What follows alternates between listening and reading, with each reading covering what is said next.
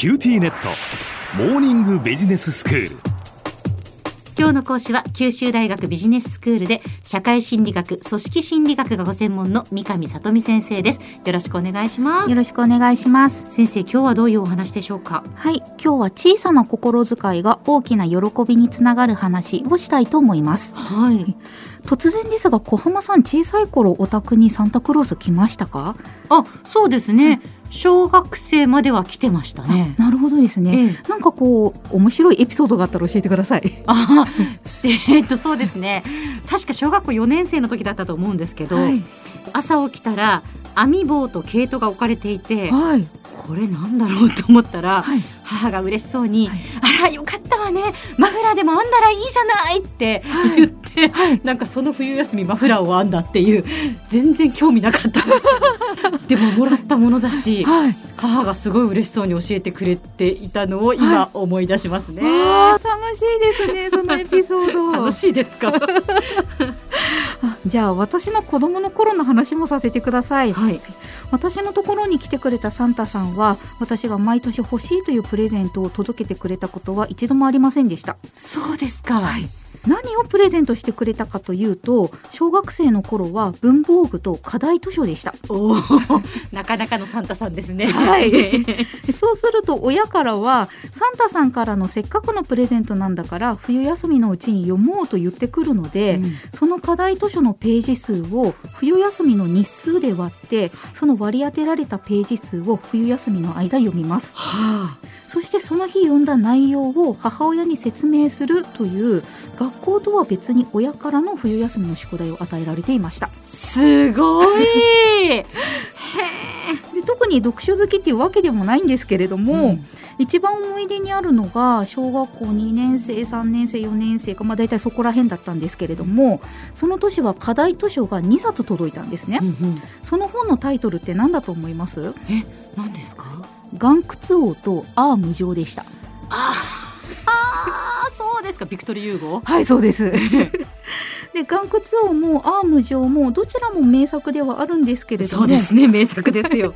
やはりちょっと読書好きっていうわけじゃなかったのでやっぱりクリスマスプレゼントとしては欲しくなかったなと今でも思っていますで私の家に届くクリスマスプレゼントはそんな感じだったので、学年が上がるにつれてああまたかという気持ちにさせられていました、うん。それでも中身が分かっていてもサンタさんからの贈り物は嬉しかったなという記憶があります。そうですよね、で単純に子供心としてプレゼントをもらうことが嬉しいという気持ちもあったんですけれども、う私の欲しいものでなくても子供のためを思ってプレゼントをしてあげたいというサンタさんの気持ちが私自身に伝わっていたからじゃないかなと思います。ああそれは大切なことですよね、このあなたのことを思ってプレゼントを選んだという気持ちが今日の話に実は関係してきます。はい誰かから何かをもらうときにただもらうだけではなくて相手は私を喜ばせようとしているんだという優しさを感じるとより一層もらったものを嬉しく思えるということを調べた研究を今日はご紹介してみたいと思います。はい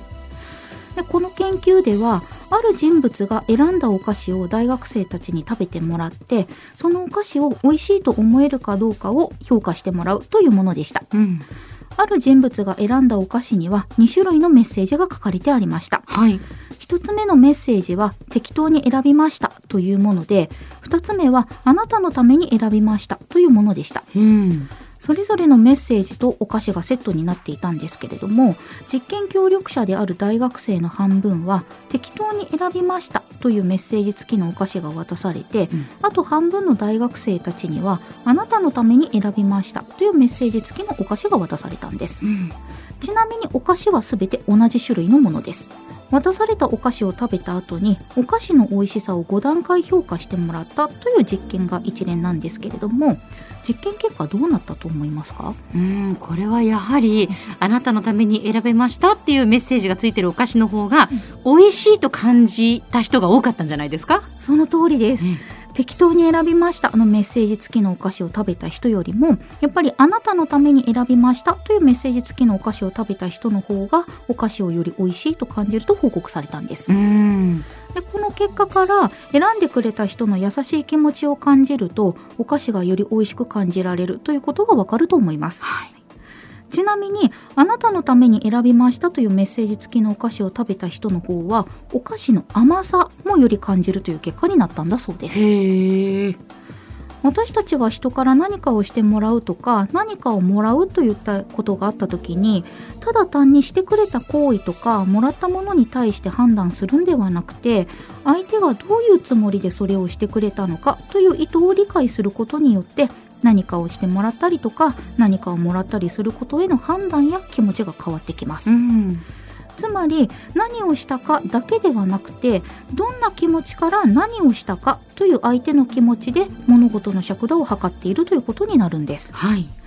例えば一緒に仕事をしている人から飴玉を1個もらったと想像してみてください小さな飴玉1個だったとしても一緒に食べようとお裾分けをしてくれるという気持ちが嬉しいと思いませんか？そうですね、はい。本当にそうですよね。私飴玉1個で思い出したエピソードがあるんですが、い、学生の時に、はい。えー OBOG の合唱団に入っていて、はい。でそこに全然違う学校を卒業した方がはい。入られてきたんですね。はい。でその彼女に私隣に座ったので「はい。あ飴食べます?」って言って、はい。1個飴をもう飴ちゃんあげたんです。大阪のおばちゃんみたい「飴食べます?」って言って飴をあげたんです。はい。そしたら彼女はそれを今でも覚えていて、はい。もう20年ぐらい前の話ですけど、はい。あの時やっぱり飴を1個もらったのはすごい嬉しくて、知らない人の中にこう入ってきて緊張してたんだけど、はい。すごく嬉しかったって言われたことがあってはい。なんか飴1個でもはい。気持ちが伝わったんだなと思って、はい。すごく嬉しかったです。わあそれすごくいいお話ですあねー。なんか私も嬉しくなりました。あありがとうございます。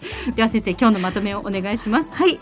今日は小さな心遣いが大きな喜びにつながる話をしました。人は相手からしてもらった行為だったり何かをもらったというもので判断するのではなくて相手が自分のためにどう思ってくれていたかという相手の気持ちで物事を判断することがあります。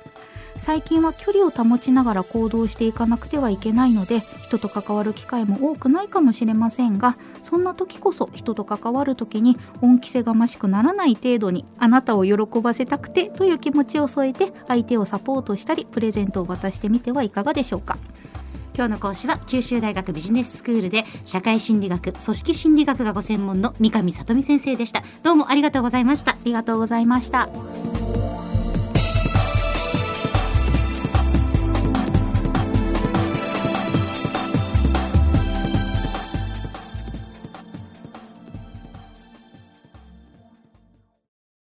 QTnet。今日寝坊しちゃって急いでお弁当準備したのにパパテレワークだったのよ。うちもいきなり今日はテレワークだったとか言い出すのよ。でもうちじゃネットつながりにくいって結局出社してるわよ。 BBIQ 入れてあげたら？テレワークを快適に光は BBIQ